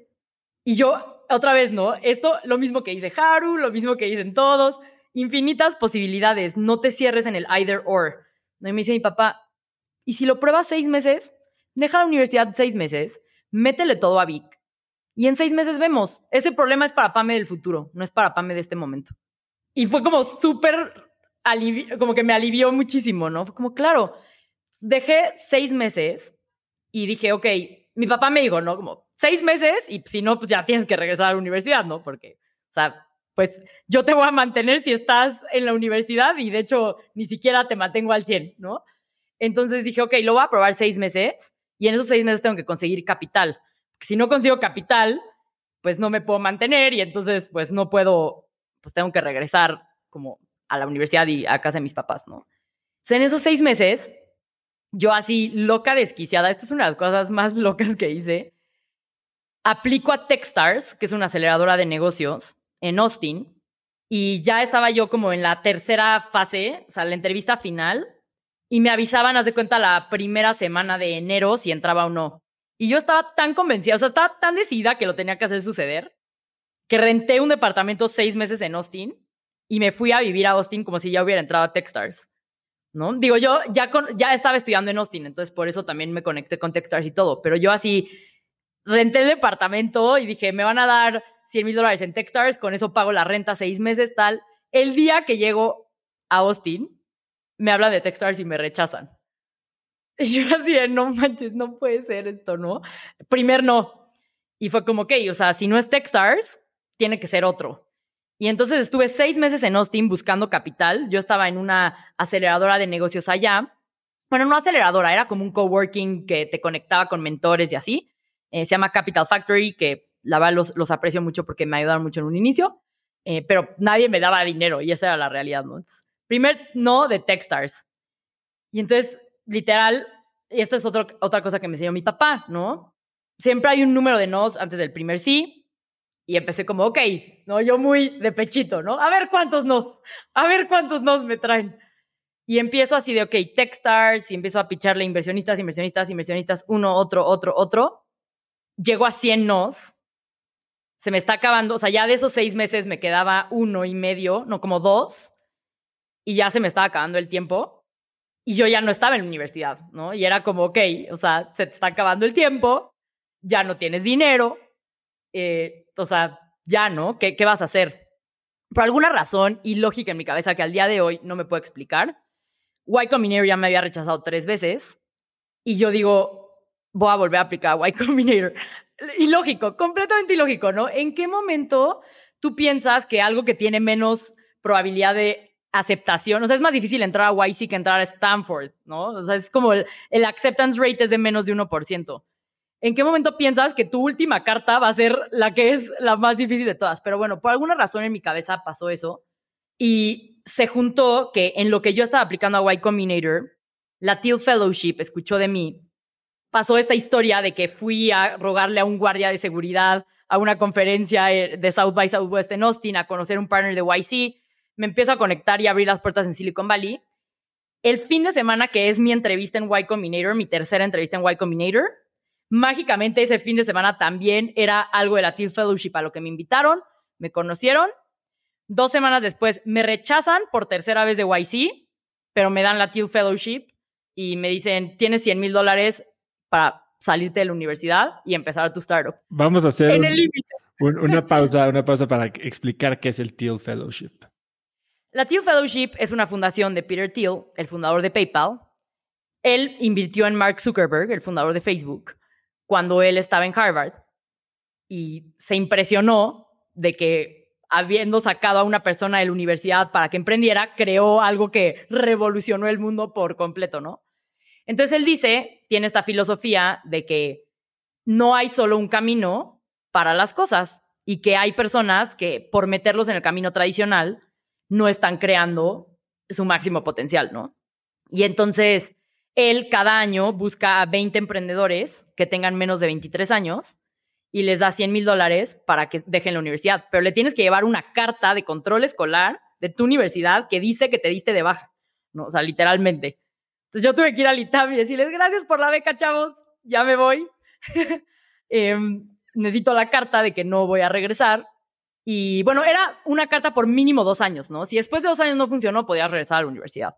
Eh, pero el ITAM era muy de, pues, si te vas, te vas. Y yo, pues me voy. Entonces, ya no, llevas la carta, te dan 100 mil dólares a lo largo de dos años, o sea, no te los dan de cajón, sino te los van depositando a lo largo de dos años. Y pues con eso puedes al menos mantenerte tú para ya no tener que estar en la universidad y dependiendo de tus papás y todo. Y pues te ayuda un poco a empezar a, a fondear el negocio, ¿no? Eh, y fui la primera Teal Fellow latinoamericana, ¿no? Que fue así como eh, en contra de todas las probabilidades, la verdad. Y entonces, bueno, te dan estos 100 mil dólares, te rechazan de Y Combinator. ¿Qué pasa después? Me rechazan de Y Combinator, pero me habla Kevin Hale, que es uno de los partners, y yo estaba a punto de tirar toalla ahí ya. O sea, ya era la tercera, ya. Y el día que me rechazaron de YC fue hasta dos semanas después que me dieron la Teal Fellowship, ¿no? esas dos semanas sí fueron cruciales, de a punto de tirar toalla. Eh, y me habla Kevin Hale y me dice: Mira, me encanta tu energía, me encanta tu entusiasmo. Creo que vas a crear algo, pero creo que no estás trabajando en la idea correcta. Eso es lo que él me dijo, ¿no? Entonces te vamos a dar una oportunidad. Estamos piloteando un programa que se llama el Fellowship de Y Combinator, lo que ahora se convirtió en Startup School, eh, donde te damos 20 mil dólares y es remote, o sea, es desde tu casa, no te mudas a, Silicon Valley, eh, pero es para que te conozcamos y veamos qué puedes hacer en tres meses. Y yo dije, de aquí soy. O sea, esto es lo que necesitaba, tres meses para que me conozcan y vean de lo que soy capaz, ya sabes. Este, y a las dos semanas me cayó lo de la Teal Fellowship, ¿no? Entonces, ahí pude como yo enseñarle a Y Combinator de qué estoy hecha y, qué puedo hacer y que yo no me detengo y que soy resourceful y que encuentro las maneras. Y ya la cuarta que entrevisté, ya ahora sí ya entré, ¿no? Oye, hablaste ahorita de una palabra resourceful, ¿no? Eh, encuentras las maneras, creatividad o recursividad. Hay mucha gente que se frena en el no tengo los recursos. ¿Cómo piensas tú entre tener recursos y poder crearlos? Otra vez, ¿qué son seis cosas imposibles que ya decidiste antes del desayuno, no? Porque, o sea, en el momento, la palabra no debe de casi no existir en tu vocabulario, ¿no? Entonces, yo los invito a que siempre que dicen, no, es que está cañón porque ya lo está haciendo Spotify, ¿no? No, es que está cañón porque Ciclo ya tiene eh, una presencia de mercado muy grande. O no, es que siempre que te que dices que no, dale la vuelta, pregunta por qué sí. O sea, solo considera como, ok, ¿cuáles son las posibilidades que no estoy viendo? Es una de las preguntas que les voy a compartir en el, en el Notion eh, de mis preguntas que hago. Como, ¿qué hace falta para que esto suceda? O sea, ¿por qué sí, por qué no? La gente cree que solo porque ya existe el mundo de una manera, no existen otras posibilidades. O sea, que no existía sin delantal antes de que llegara Rappi al mercado. O sea, que no existía Blockbuster antes de que llegara Netflix, ¿no? Que no existía ya Netflix cuando empezó Disney Plus. O sea, nunca, para mí es, y esto también lo aprendí con, con Haru, otra de las cosas que aprendí en esta onda medio energética es un concepto que se llama el reino de nosotros, ¿no? es una manera de pensar en tu competencia diferente. Y es, no piensas en tu competencia como tú contra mí, te voy a sacar el corazón, te voy a destripar, te voy a desangrar y vas a morir. No, es como, ok, ¿de qué maneras mi competencia está aportando positivamente a que yo pueda crear lo que quiero crear hoy? ¿Y cómo me monto sobre eso? ¿No? A ver, dame un ejemplo concreto de cómo piensas de eso. Por ejemplo, luego eh, hemos tenido algunos casos de alguien que quiere crear algo con nosotros y me dice, no, pero es que quiero que también pongas disponible mi podcast o mi audiolibro en esta otra plataforma, ¿no?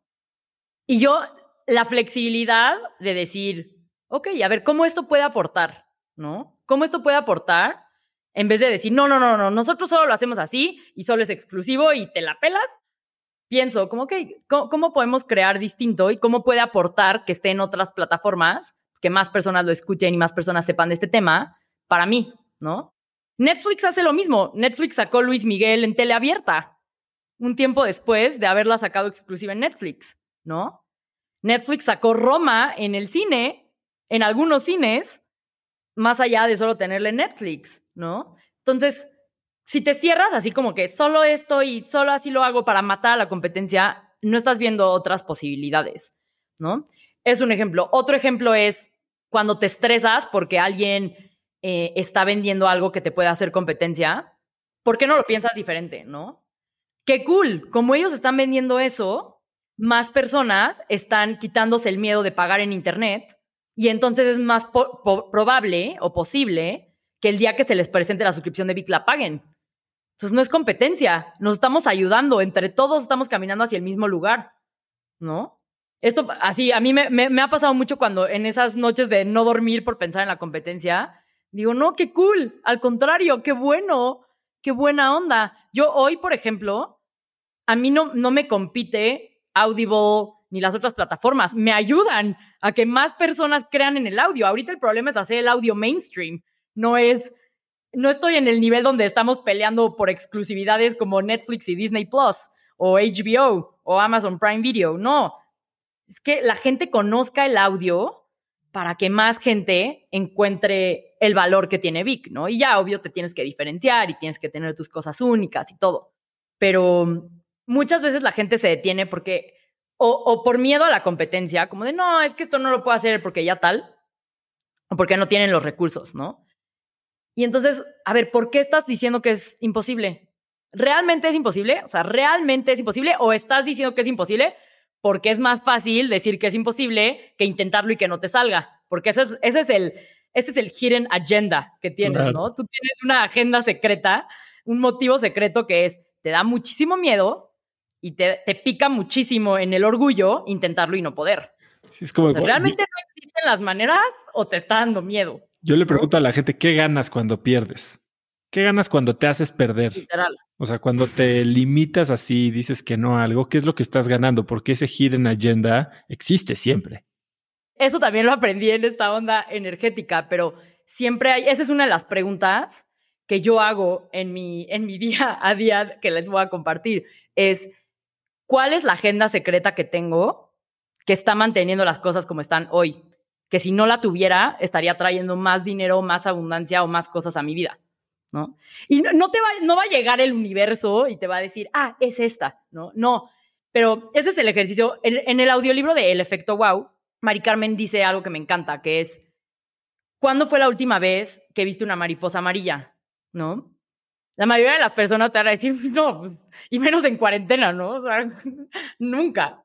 Y yo veo mariposas amarillas todas las semanas, pero veo mariposas amarillas todas las semanas porque las estoy buscando. Entonces, en la portada del libro, que me salió en un anuncio en Instagram, veo una mariposa amarilla. Y en la t-shirt de la persona que me entregó mi pedido de Rappi, veo una mariposa amarilla. Y en un mural en el periférico, veo una mariposa amarilla, ¿no? Porque las estás buscando. Entonces, si tú te cierras, dejas de ver mariposas amarillas. Si tú te abres y empiezas a hacer preguntas y empiezas a ver posibilidades, vas a ver mariposas amarillas. Entonces, si tú empiezas con el, no, pues es que no se puede, porque tal, pues claro que no vas a ver mariposas amarillas, ¿no? Entonces, haz la otra pregunta, ¿no? ¿qué es lo que ya decidí que es imposible antes del desayuno, no? O sea, literal, ¿dónde están esas oportunidades? ¿Qué hace falta? ¿Cómo llego ahí? Eso te abre que veas otras oportunidades de negocio que a lo mejor no estabas considerando. Ahora, cuando estuviste en este proceso de Y Combinator, ¿cuál crees que es o, fue la o las lecciones que mayor impacto tuvieron en, en el desarrollo de tu proyecto? Muchas, pero mm, la principal fue aprender growth, o sea, aprender cómo crece una empresa. Yo tuve muchísima suerte y esto es algo que no todos aprenden en Y Combinator, pero yo traía mucha curiosidad por ese tema y a mí me tocó trabajar muy de cerca con Gustav Alstromer, eh, que era el Head of Growth de Airbnb, que es un partner en Y Combinator, ¿no? Y entonces yo me pegué a Gustav y literal le dije, ¿cómo crece Airbnb? ¿Cómo crece una empresa? ¿Qué es lo que tienes que hacer para crecer a millones y millones como, como tú lo estás haciendo con Airbnb, ¿no?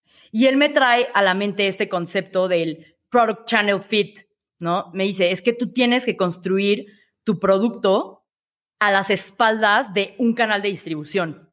Eso es algo como que no te enseñan en la escuela de negocios, no te enseñan en marketing, porque es algo de growth, no es algo de marketing, es algo que requiere growth. Este concepto de growth es la intersección entre marketing, ingeniería y producto, ¿no? Entonces, Gustav me enseña que yo para crecer sosteniblemente tengo que encontrar la manera de construirme a las espaldas de un canal de distribución. Y me da este ejemplo, ¿no? Twitch empezó a las espaldas de YouTube, ¿no? O sea, Twitch este es una plataforma de streaming de videojuegos. Que ya compró Amazon. Empezó a las espaldas de YouTube, que ya compró Amazon. YouTube, los Twitchers subían a YouTube y compartían el link a Twitch y el canal de distribución era YouTube y de ahí era como, existe este eh, concepto que se llama piggybacking, ¿no? Como que te, te, subes y como que te aprovechas de ese canal y, jalas hacia tu canal. Pero YouTube hizo lo mismo. YouTube empezó en MySpace, que a ti te tocó MySpace, a mí también, algunos a lo mejor no. Tuve MySpace, yo tuve una cosa que se llamaba High Five, eso tú no lo viviste. Yo, yo también tuve hi-fi. Yo también tengo pavor de que un día salga a la luz mi hi-fi. Y, sigue por ahí, ¿eh? Sigue por ahí, te lo, te lo he puesto. Seguro me da pavor. Lo he buscado y no lo he contado, pero me da pavor que un día salga a la luz. Este, pero, eh, bueno, hi-fi, MySpace eran más o menos lo mismo. YouTube empezó a las espaldas de MySpace. ¿Por qué? Porque le permitía a las personas que pusieran un embed de un video de YouTube. Entonces en MySpace, en tu perfil, puedas poner un video y así empezó YouTube. Y MySpace empezó en las espaldas del correo electrónico. Igual que High Five, acuérdate que era como te unías y te hacía mandarle a todos tus contactos por correo electrónico una invitación para que se unieran a High Five o se unieran a MySpace. Entonces en tu correo electrónico era el canal de distribución. Y el correo electrónico empezó a las espaldas de otro canal de distribución, que era el sistema de comunicación de las universidades. ¿No? Y el sistema de comunicación de las universidades empezó en el correo. Y él ya, ¿no? Nos podemos ir como una hora ahí. Pero tienes que construirte sobre las espaldas de un canal de distribución. Y tienes que, o sea, Peter Thiel, el autor de De Cero a Uno, que es mi audiolibro favorito de negocios, es, justamente te dice, en el, tienes que lograr que es la distribución de la adquisición de tus usuarios sigue una ley Power Law, ¿no? Donde el 80% van a venir de un canal. Y en, los, en las etapas tempranas, es un poco irónico y diferente a lo que te dicen de, no, es que tienes que hacer marketing aquí y acá y tienes que posicionarte en todos lados y por aquí y por acá. No, Gustav me enseñó que tienes que tener 80% de tu adquisición va a venir de un canal y ese canal tienes que ser el mejor en ese canal. Ve Shane, ve Wish, su canal es Facebook Ads, ¿no? Sí, que ahí eh, entiendo lo que dices, pero corres un riesgo y más ahora que de un día para otro te cierran.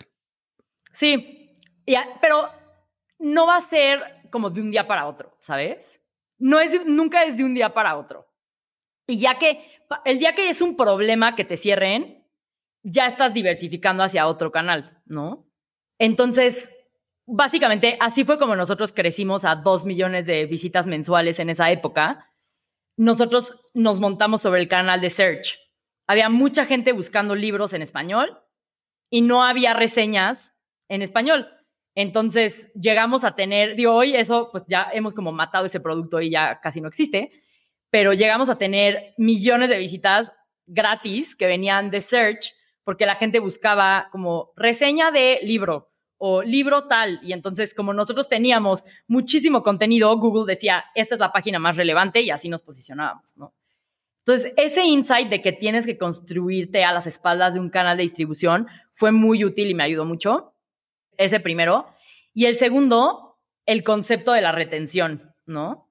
Eh, Gustav, trajimos al español un podcast que se llama Creciendo Empresas al estilo Silicon Valley.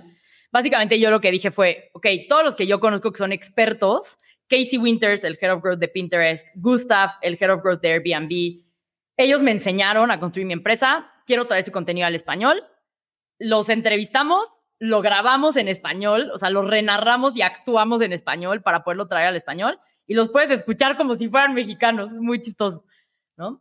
Y Gustav tiene un episodio en, nuestro, en nuestro Big Cast de Creciendo Empresas al estilo Silicon Valley que se llama Retención, un negocio de un billón de dólares, ¿no? Y básicamente él te habla de la importancia de retener bien a tus clientes y no solo adquirirlos, ¿no? Y qué estrategias puedes hacer para retener a las personas y, lograr escalar un negocio. Entonces, eso de growth fue lo que más yo aprendí en Y Combinator como directo de los partners pero algo que me trajo la experiencia de Y Combinator, que no fue directo de ellos, sino que fue un learning que, que yo me di cuenta, fue la importancia de saber hacer preguntas. Diferente a las preguntas que hago todos los días, pero preguntas a, los expertos, ¿no? Acabando YC, algunos de mis batchmates, o sea, los que hicieron el, el programa conmigo, decían como, pues es que yo la verdad tenía esperanzas de que iba a aprender más de este tema. Y yo como, manches, yo aprendí muchísimo de eso. Y lo que me daba cuenta era que yo había hecho las preguntas correctas, ¿no? Y eso creo que ha sido una clave en, en el éxito de Vic, que yo me he rodeado de los expertos de cada área. O sea, yo tengo personas de Netflix que son mis inversionistas, de Pinterest, de Airbnb, Gustav, estas personas. Pero la clave no ha sido que me invirtieron y entonces por arte de magia mi negocio crece. No, es que he entrenado a mi equipo a hacer las preguntas correctas y yo he aprendido a hacer las preguntas correctas para que cuando estoy con ellos pueda extraer la mejor información que me sirva para mi negocio. ¿no? Entonces yo no iba con Gustav y le decía, ¿cómo crece una empresa? ¿no? A lo mejor la primera vez sí, ¿cómo crece una empresa? Pero una vez me decía, existe este concepto que se llama un loop de crecimiento, ¿no? Que eso se explica en, el, en este Big Cast de Creciendo Empresas al estilo Silicon Valley. Y yo decía, ok, ¿qué es un loop? Entonces me metí a investigar y regresaba y le decía, ok, ¿qué tipo de loop aplica una empresa que tiene estas características? Entonces yo ya le hacía una pregunta más específica y podía extraer información más valiosa que si solo te quedas en la superficialidad, ¿no? Entonces, si me quisieras, si me quisieras enseñar a hacer mejores preguntas, ¿cómo, cómo lo harías? Pues primero te tienes que informar mucho del tema. Y eso a veces involucra hacer preguntas que son un poco como como broad questions, ¿no? amplias, no tan específicas.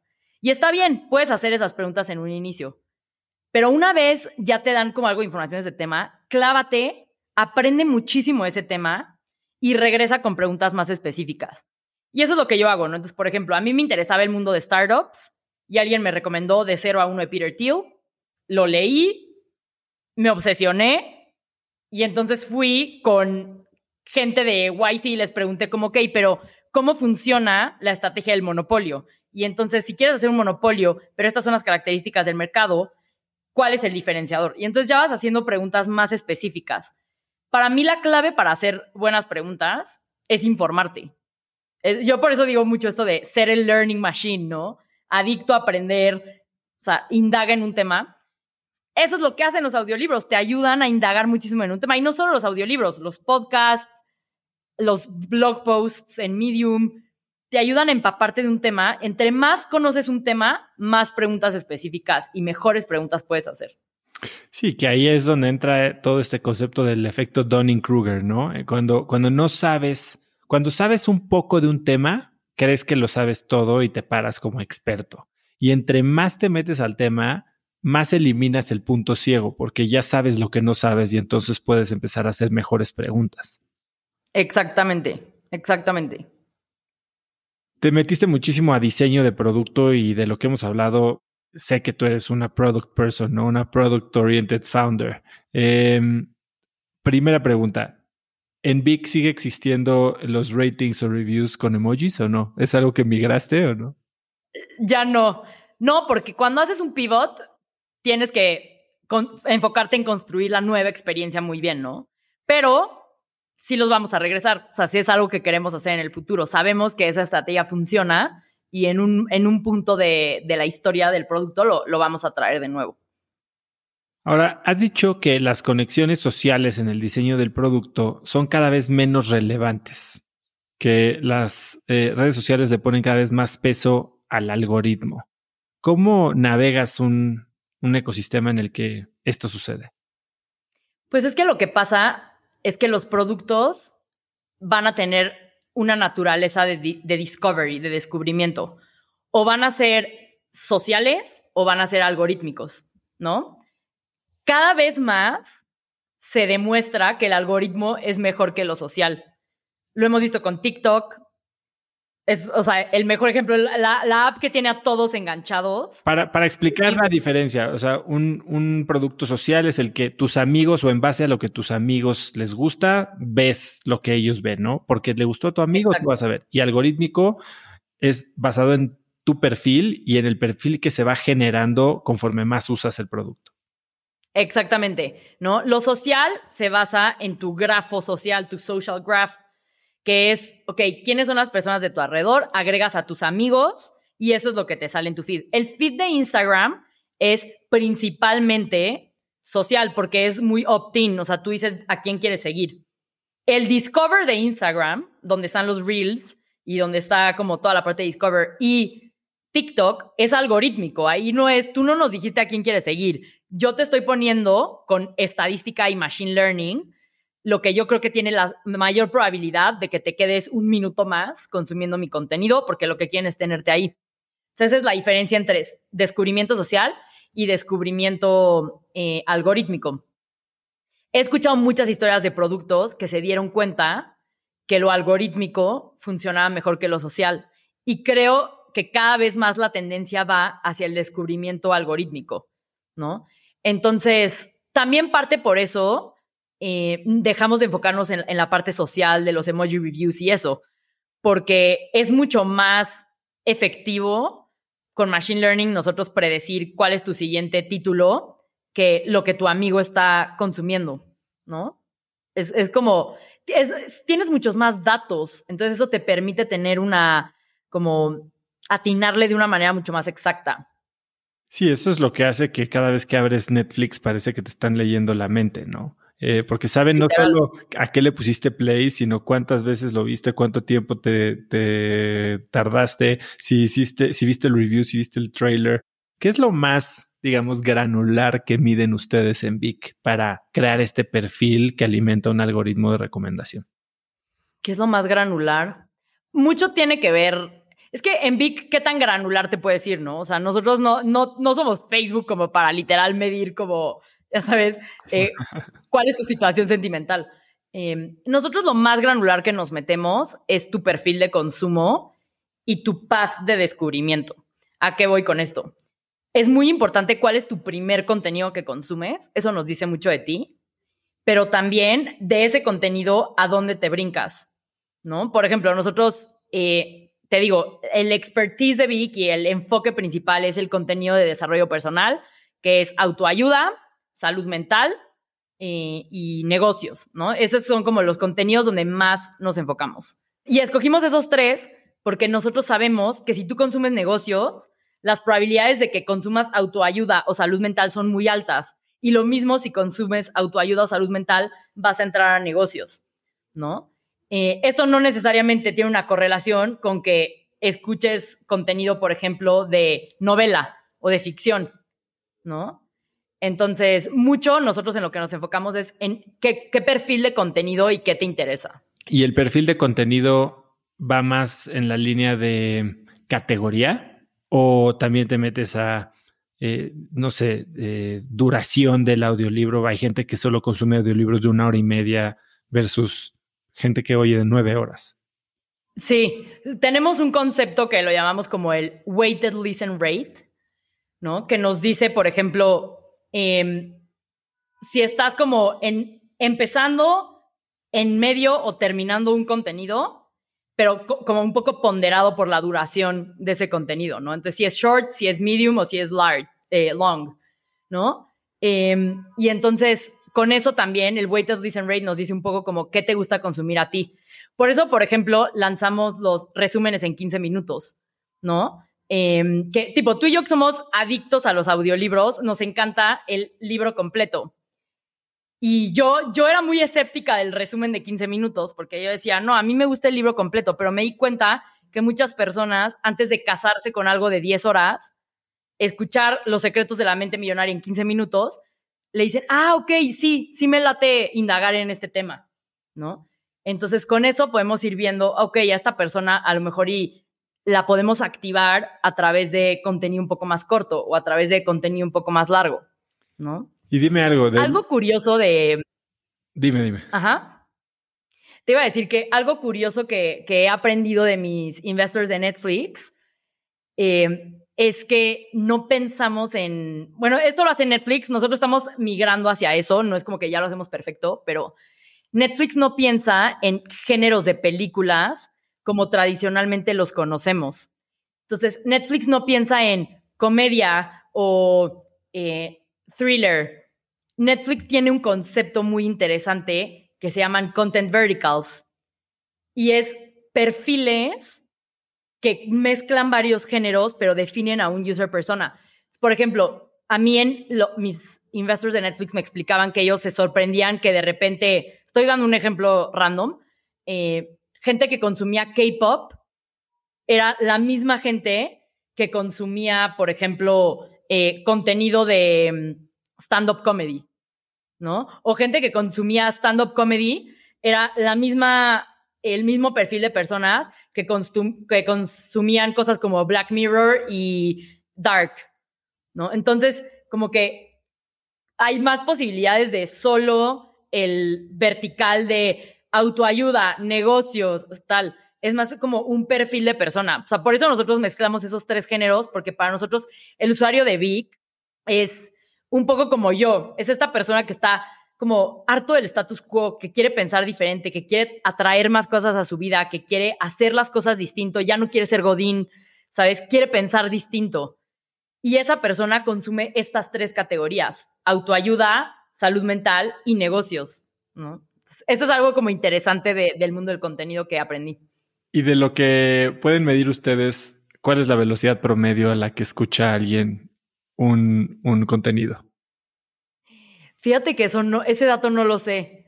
No lo sé. sí lo traqueamos y sí lo podrías hacer. ¿A qué velocidad escuchas el contenido? Yo escucho a 1.25. ¿Tú? 2. 2X. 2. Es que también depende del narrador. Hay títulos que el narrador habla muy rápido y, le bajo, y hay títulos que habla lentísimo y le subo de que a 2x. Cuando le tengo que bajar es en la regadera, porque ahí sí, entre el ruido de la regadera y que sé que tú también oyes libros en la regadera, eh, ya no entiendo nada, pero sí, me los aviento a dos. Em, hablando un poco de, de, fondeo y contaste al inicio la historia de los 5 millones de dólares en una semana, me suena mucho a una estrategia muy americana y muy particular para empresas gringas, ¿no? Eh, yo cuando hice una de las nueve aceleradoras en, la que, en las que hemos estado, que fue StarX de la Universidad de Stanford, también te enseñan a preparar el camino mucho tiempo. Nunca estás levantando lana hasta que estás levantando lana y entonces haces este blitz, ¿no? Cuéntame un poco cómo te funcionó a ti y si crees que eso funcionaría en una empresa digamos, levantando lana en México? Pues primero les diría, ¿por qué solo en México? Como que hay más posibilidades, ¿no? Pero en general, en México y en Silicon Valley, creo que funciona igual. Los inversionistas invierten por FOMO, o sea, Los inversionistas invierten cuando sienten que la, que la oportunidad se va a ir. Esto es la clave de entender venture capital y de poder levantar capital para mí. Entender este concepto que es cómo funciona el venture capital. El inversionista no pierde, más bien el inversionista no gana si no le invierte al ganador. Ellos no están buscando tener rendimientos promedio como en la bolsa. En venture capital, en startups, no están buscando una empresa rentable que le vaya bien, que me vaya a traer un buen rendimiento. No, están buscando al caballo que va a ganar, ¿no? Entonces, si tú lo piensas como un fundador, el dinero es un commodity. Hay muchas maneras de conseguir dinero. Tarjeta de crédito, obvio, no es la ideal, no la utilicen, pero, o sea, hay muchas, ¿sabes? Hay muchas maneras de conseguir dinero. Los founders de Airbnb tenían 40 tarjetas de crédito maxed out cuando entraron a, a Y Combinator, ¿no? Entonces, el dinero es un commodity, los unicornios no, es lo que yo pienso. Cuando yo voy a levantar capital, eso es lo que yo pienso. Digo, a ver, a ver, el poder de negociación aquí lo tengo yo, porque yo soy el unicornio, tú eres el dinero. Tú pierdes si no le inviertes a Pamela Valdés y Vic, porque nosotros somos el caballo ganador. Si tú le inviertes a cualquier otro, no vas a ganar porque yo soy el ganador. ¿Estarías loco de estar creando una startup que tiene 90% de probabilidades de morir si no crees genuinamente que estás construyendo algo gigantesco, ¿no? Entonces tú te crees eso y esa es la narrativa con la que vas a levantar capital. O sea, es como, a ver, el dinero es un commodity, los unicornios no. Y tú eres un unicornio, ¿no? Eso es lo que yo pienso. Primero es eso, entender esa filosofía de que cómo funciona el venture capital. Ellos invierten por FOMO, porque si creen que tú eres el caballo ganador, van a hacer lo que sea por entrar, porque ellos no sabes cuánto le afecta la reputación de un venture capital firm que pasen, o sea, que no inviertan en un ganador. Entonces, ellos tienen mucho más de perder diciéndote que no, que tú si te dicen que no, porque hay otros 800 mil angel investors y fondos de donde puedes levantar dinero. Eso es lo primero, esa mentalidad. Eso es un tema de mindset, ir a levantar con esa mentalidad. Segundo, esto que mencionas, Oso, estar levantando capital, pero no estar levantando capital. Eso fue algo que aprendí. Y Combinator ahora tiene un programa que es el YC Series A Program, ¿no? Que es para cuando levantas tu segunda ronda de capital, como, como lo que yo hice el año pasado. Y básicamente te dicen, construye relaciones, júntate con inversionistas, cuéntales cómo vas y ve manejando la narrativa perfecta para que en el momento en el que quieras levantar capital, ellos invierten en una línea, no en un punto, ¿no? Existe esta frase de investors invest in lines, not dots. Y es justamente eso, invierten en una trayectoria, no invierten en un punto único de que te acabo de conocer y en este momento te voy a dar dinero, ¿no? Y también, no solo porque así funcionan los investors, también tú quieres conocer bien a esa persona que vas a dejar entrar a tu ronda sobre todo en rondas ya más grandes donde te piden, por ejemplo, asientos en el consejo de administración, en el board, tú quieres conocerlos bien y en, esa manera, en ese procedimiento de, ir construyendo la línea, puedes irlos conociendo mejor para saber si quieres que esa persona sea tu socio o no, porque al final eso es lo que, lo que va a pasar. Entonces yo lo que hago es que una vez al mes o una vez al trimestre, dependiendo como cuánto runway, cuánto dinero tengo en el banco para, para aguantar, eh, voy a Silicon Valley, que puedes hacer lo mismo aquí, buscas a los fondos de inversión de aquí, ellos nunca te van a decir que no quieren una meeting porque siempre quieren estar, siempre quieren saber, ¿no? Para en el momento correcto estar, estar husmeando. Exacto, siempre quieren tener la información. Entonces, esta es mi estrategia. Yo voy y les digo, em, quiero contarte cómo vamos, no, y les digo específicamente, no estoy levantando capital, pero voy a estar levantando capital en el futuro y quiero que sepas y me conozcas eh, para el momento en el que estoy levantando capital, así directo. Entonces voy con ellos, les vendo mi visión, les vendo lo que estoy haciendo, les digo dónde estoy hoy y les digo dónde voy a estar en tres meses. Y en tres meses llego y supero las expectativas de donde les dije que iba a estar. Y entonces vas generando este como, no manches, les está yendo súper bien. Me dijo que iba a estar aquí y está mejor. Y ya cuando haces eso tres veces y dices, oye, ahora sí estamos levantando, ya te conocen, no es como un punto único donde, ah, híjole, no, tengo que pensar y esto y lo otro. Entonces yo cerré mi ronda en una semana, pero la venía preparando por seis, ocho meses, ¿no? Y eso es, como founder, 25% de tu tiempo es lo que yo, lo que yo aparto, lo debes de dedicar a building and keeping relationships, ¿no? Construir y mantener relaciones con eh, potenciales socios de negocio, con potenciales partners, con este, inversionistas, ¿no? Entonces, esa es una manera de irlo como preparando, preparando, preparando. Las personas invierten en historias, ¿no? Al final. Entonces, tú les quieres contar una historia de la que se enamoren y digan, aquí voy, de aquí soy. ¿Cuál crees que es el peor consejo que se repite en, en el entorno emprendedor, sobre todo en emprendedores jóvenes? No pain, no gain. choca. Elabora. Me choca. Me choca porque va justamente en contra de. O sea, a ver, obviamente le tienes que chingar. o sea, las cosas no llegan solas, ¿no? O sea, you create your own luck. Tú creas tu propia suerte, ¿no? De, de cierta manera. Pero no tienes que sufrir para eso, no tienes que ser miserable, no tienes que llorar y divorciarte y, y no tener hijos porque tu única cosa en la vida es esto. No, no funciona así. Entonces, esto de no pain, no gain, o sea, más es como no hard work, no gain, ¿no? Pero no, o sea, no, si no sufres, no, no consigues lo que... Eso es algo que yo he tenido que sanar mucho, porque parte de mis retos de salud mental que tuve y que me dejaron en el hospital y con mucho estrés, era que yo tenía una adicción al estrés literal. A mí me funcionaba muy bien el estrés porque era como, pues como itamita aprendes que correlación no es lo mismo que causalidad, pero tu cerebro inconscientemente no lo hace tan bien. Entonces, mi cerebro asociaba que yo me estreso y me desgasto y me muero en la línea, en la raya, y entonces consigo... Me va bien. dólares, ¿no? Ajá. Entonces, eh, yo estaba acostumbrada a que tenía que sufrir y desvivirme para conseguir las cosas, y no es así el gozo, ¿no? El gozo, o sea, cuando tú te diviertes con lo que estás haciendo y lo disfrutas, ves más posibilidades, ves más oportunidades que si estás cerrado sufriendo y solo esto es lo que tengo que hacer, ¿no? Entonces, el no pain, no gain a mí no me gusta.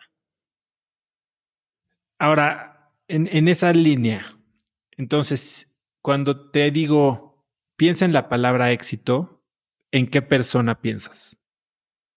Piensa en la palabra éxito. ¿En qué persona pienso? En Brian Chesky, de Airbnb. ¿Por qué? Porque él ama lo que hace y se nota el gozo en su cara. Yo conocí a Brian en Y Combinator, ¿no? O sea, a mí me tocó estar a un metro de distancia del CEO de Airbnb. Y percibí algo que no percibí en, por ejemplo, el CEO de Shopify cuando lo conocí, ¿no? En, también en Y Combinator y en, y en otros CEOs, en Elon Musk, por ejemplo, eso no lo percibo. Es que Brian genuinamente se divierte y ama lo que hace y no lo está haciendo por el dinero. O sea, neta no está haciendo esto para hacerse millonario, lo disfruta, crea y como que desde una perspectiva no de pain, sino desde joy, ¿no? Entonces Brian Chesky para mí es ídolo. Y para cerrar, si pudieras escribir un mensaje en el cielo para que millones de personas lo vieran, ¿qué diría? ¿Una palabra o un mensaje? Un mensaje. Hay más posibilidades. Bien. Me encanta, Pam. La verdad es que, digo, y, da para otros tres episodios la plática contigo. Espero que lo podamos hacer en persona algún día de estos. Eh, la pasión, la experiencia, la claridad con la que estás abordando este increíble reto y el impacto que esperas tener es eh, inspirador. Eres una crack. Me encanta tenerte cerca y espero que podamos seguir platicando y hacer algo juntos. ¿Dónde te puede seguir la gente, eh, conocer más de ti, contactarte? Síganme en mi Instagram y en mi Twitter, arroba PameVLS, PameVLS. Em, y sí, si tienen retos, si se sienten bloqueados, si se sienten identificados, búsquenme. Me tardo a veces en contestar porque estoy un poco ocupada, pero pero sí trato de hacerlo y trato de dedicarle tiempo a, emprendedores que, están en la etapa en la que yo ya pasé. Y me encantaría que se unan a Vic, que descarguen la app y que de verdad cambien 15 minutos al día de música por información de valor, audiolibros que de verdad en tres meses van a ser personas completamente distintas si hacen ese pequeño cambio. Entonces los espero en Vic y me pueden seguir en mi Instagram y en mi Twitter. Pame, en el live habías dado un link. ¿Ese link sigue válido o no va a estar válido? Sí, sí, sí. Les vamos a dar un link donde van a tener tres meses eh, de descuento en Vic, tres meses por 99 pesos al mes en vez de 249 pesos al mes, eh, para que lo pongas en el, este, en las notas del episodio ahí pondremos el link y probablemente esté también en la descripción del episodio aquí en Spotify o donde quiera que lo estén oyendo. Eh, ¿Algo más que quieras agregar, Pam? No, yo creo que ya cubrimos bastante. Eh, pues solo, sí, acuérdense que hay más posibilidades de las que ven. Nunca es un either or, nunca es un soccer's choice de solamente existen estas dos opciones. Nunca es como ya existe este competidor, no hay espacio para mí. Hay muchas más posibilidades, infinitas posibilidades de lo que están pensando. Eh, y si escuchan audiolibros, van a poder abrir su mente a ver más posibilidades de las que creen. Entonces, me encantaría que el contenido que a mí me ha cambiado la vida y me ha servido, eh, les pueda servir a ustedes. Los invito a los que les interese a, escucharlo. Ese, es, esa cambio de mentalidad de either or a también, eh, yo creo que es el, el, consejo que más me llevo, la lección que más me llevo de The Secrets of the Millionaire Mind de T. Harv Eker. Entonces también échenselo. Puede parecer un libro medio banal al principio si lo ves de portada. Denle una oportunidad y creo que esa es la ventaja de los audiolibros, que puedes probar muchas cosas muy rápido. Sí, y si, y si les da como cosa, escuchen el resumen de 15 minutos que tenemos. Exacto. Ya si les gusta, lo escuchan completo, que también lo tenemos en Vic. Pame, muchísimas gracias por el tiempo. Eh, nos vemos pronto. Gracias, Oso. Mil, mil gracias. Si te gustó el episodio, compártelo con alguien usando el link cracks.la diagonal 112. También sigue Cracks Podcast en Spotify o suscríbete en iTunes y califícanos ahí con 5 estrellas para que más gente nos pueda encontrar. Mencióname en Instagram o Twitter con la lección que más te llevas del día de hoy como arroba osotrava y menciona a Pamela como arroba Pamela VLS. Puedes encontrar links a todo lo que Pamela y yo hablamos en cracks.la diagonal 112. Y eso es todo por hoy. Yo soy Osotrava y espero que tengas una semana de cracks. Si quieres recibir un correo mío todos los viernes con las cosas más interesantes que encontré en la semana, entonces no puedes dejar de suscribirte a mi newsletter Viernes de Cracks. Viernes de Cracks es un correo muy corto con 5 tips, hacks, recomendaciones de documentales, libros, apps, artículos o cosas que me recomiendan y que creo que pueden hacer mejor tu fin de semana o ayudarte a empezar una buena conversación. Son muchos miles de personas las que ya lo reciben cada semana y si quieres recibirla tú también, puedes ir a cracks.la diagonal viernes y muy pronto estará en tu inbox. Este episodio es presentado por Vic. Si me conoces, sabes que soy un consumidor voraz de audiolibros y que he probado todo tipo de aplicaciones para seguir nutriendo mi mente mientras manejo o mientras corro o hago ejercicio, pero sin duda, por mucho, Vic es mi favorita. Con Vic puedes convertirte en una máquina de aprendizaje porque con solo 15 minutos al día puedes leer más de 12 libros al año. En Vic tienen más de 250 mil títulos y puedes escuchar resúmenes de bestsellers en menos de 15 minutos o libros completos, incluido mi libro Haz lo que importa, así como mis Vic originales como Cómo combatir el síndrome del impostor. Vic, por ser escucha de cracks, te regala 7 días de prueba y después contenido ilimitado por solo 167 pesos al mes en un pago anual de 1.999 pesos al suscribirte a Vic. Simplemente ve a cracks.la diagonal Vic. Vic se escribe B alta E E K. Una vez más, es cracks.la diagonal Vic. Este episodio es presentado por Hospital Ángeles Health System. Cada invitado con el que platico en el podcast me abre los ojos a nuevas tecnologías que están impactando de forma positiva la manera en que todos nosotros vivimos. Una de las áreas en las que el avance tecnológico está generando más impacto es en el área de la salud, especialmente con los avances en cirugía robótica que permiten intervenciones con menos sangrado, menos dolor, cicatrices más pequeñas y una recuperación mucho más rápida. Hospital Ángeles Health System el programa de cirugía robótica más robusto en el sector privado en México. Cuenta con 13 robots Da Vinci, el más avanzado y versátil del mundo, y con el mayor número de médicos certificados en cirugía robótica, con la cantidad de horas necesarias para poder operar, ya que tiene el único centro de capacitación de cirugía robótica en todo el país. Este es el futuro de la cirugía. Si quieres conocer más sobre el programa de cirugía robótica de Hospital Ángeles Health System